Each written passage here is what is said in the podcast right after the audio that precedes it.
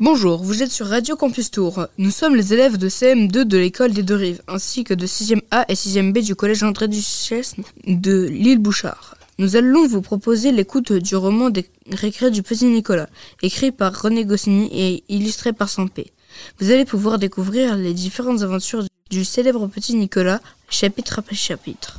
Ce projet a été entièrement élaboré par les élèves de CM2 de 6e sous l'idée de Madame Boissineau, Madame Morisset, professeure des écoles, Madame Adjaï, professeure de lettres, Madame Boutegour, documentaliste. Ce projet n'aurait pas pu être réalisé sans Sébastien, notre animateur de Radio Campus, qui a fait tout l'habillage sonore de nos enregistrements. Merci à Armand pour la musique d'introduction. Merci à Tania d'avoir participé au chapitre La montre. Allez, bonne écoute.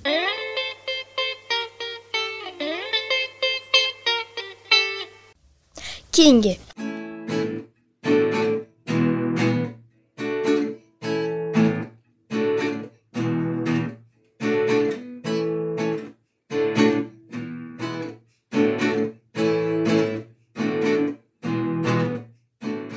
Avec Alceste, Eudes, Rufus, Clotaire et les copains, nous avons décidé d'aller à la pêche. Il y a un square où nous allons jouer souvent. Et dans le square, il y a un chouette étang. Et dans l'étang, il y a des têtards. Les têtards, ce sont des petites bêtes qui grandissent et qui deviennent des grenouilles. C'est à l'école qu'on nous a appris ça. Clotaire ne le savait pas, parce qu'il n'écoute pas souvent en classe. Mais nous lui avons expliqué. À la maison, j'ai pris un bocal à confiture vide et je suis allée dans le square en faisant bien attention que le gardien ne me voit pas. Le gardien du square, il a une grosse moustache, une canne et un sifflet à roulette, comme celui du papa de Rufus, qui est agent de police. Et il nous compte souvent, parce qu'il y a des tas de choses qui sont défendues dans le square. Il ne faut pas marcher sur l'herbe, monter aux arbres, arracher les fleurs, faire du vélo, jouer au football, jeter les papiers par terre et se battre. Mais on s'amuse bien quand même. Eudes, Rufus et Clotaire étaient déjà au bord de l'étang avec leurs bocaux. Alceste est arrivé le dernier et nous a expliqué qu'il n'avait pas trouvé de bocal vide et qu'il avait dû en vider un. Il avait encore des tas de confitures sur la figure, Alceste. Il était bien content. Et comme le gardien n'était pas là, on s'est tout de suite mis à pêcher. C'est très difficile de pêcher des têtards. Il faut se mettre à plat ventre sur le bord de l'étang, plonger le bocal dans l'eau et essayer d'attraper les têtards qui bougent et qui n'ont drôlement pas envie d'entrer dans les bocaux. Le premier qui eut un tétard, ça a été Clotaire. Il était tout fier parce qu'il n'est pas habitué à être le premier de quoi que ce soit. Et puis, à la fin, on a tous eu notre tétard, c'est-à-dire qu'Alceste n'a pas réussi à en pêcher un. Mais Rufus, qui est un pêcheur terrible, en avait deux dans son bogal, et il a donné le plus petit Alceste. Et qu'est-ce qu'on va faire de nos tétards? A demandé Clotaire. Ben, a répondu Rufus. on va les emmener chez nous, on va attendre qu'ils grandissent et qu'ils deviennent des grenouilles. Et on va, on va faire des courses, ça sera rigolo.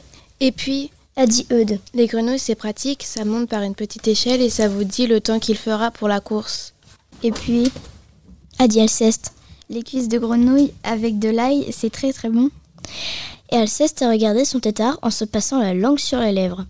Et puis, on est parti en courant, parce qu'on a vu le gardien du square qui arrivait dans la rue. En marchant, je voyais mon tétard dans le bocal, et il était très chouette. Il bougeait beaucoup, et j'étais sûre qu'il deviendrait une grenouille terrible, et qu'il allait gagner toutes les courses. J'ai décidé de l'appeler King.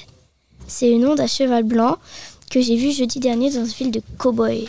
C'était un cheval qui courait très vite et qui venait quand son cow-boy le sifflait. Moi, je lui apprendrai à faire des tours à mon tétard. Et quand il sera grenouille, il viendra quand je le sifflerai. Quand je suis entrée dans la maison, maman m'a regardée et elle s'est mise à me à pousser des cris. Mais regarde-moi dans quel état tu t'es mis. Tu as de la boue partout. Tu es trompé comme une soupe. Qu'est-ce que tu as encore fabriqué C'est vrai que je n'étais pas très propre.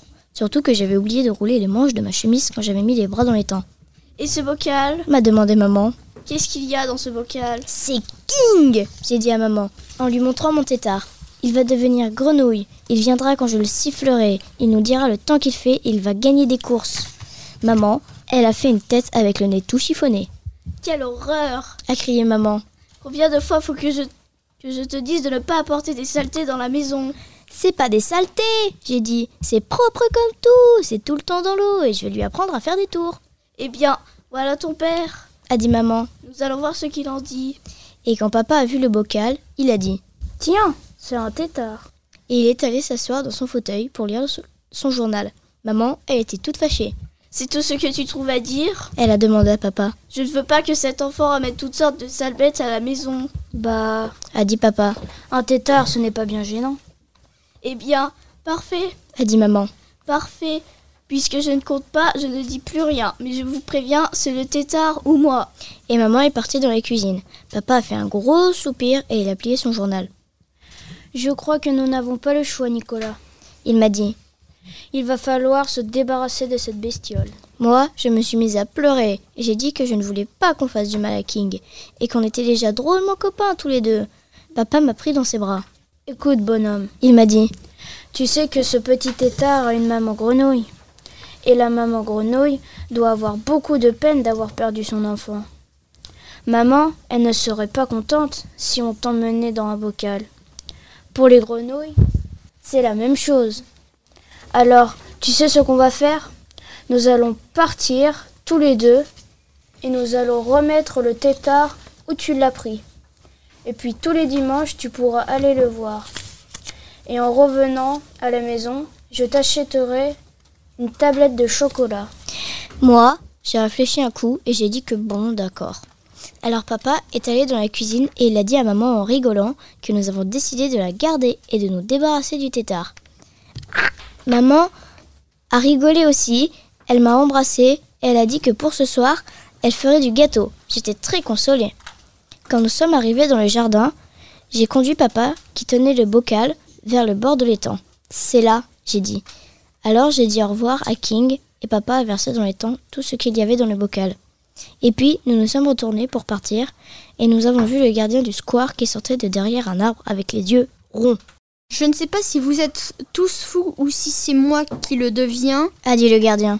Mais vous êtes le septième bonhomme, y compris un agent de police, qui vient aujourd'hui jeter le contenu d'un bocal à cet endroit précis de l'étang.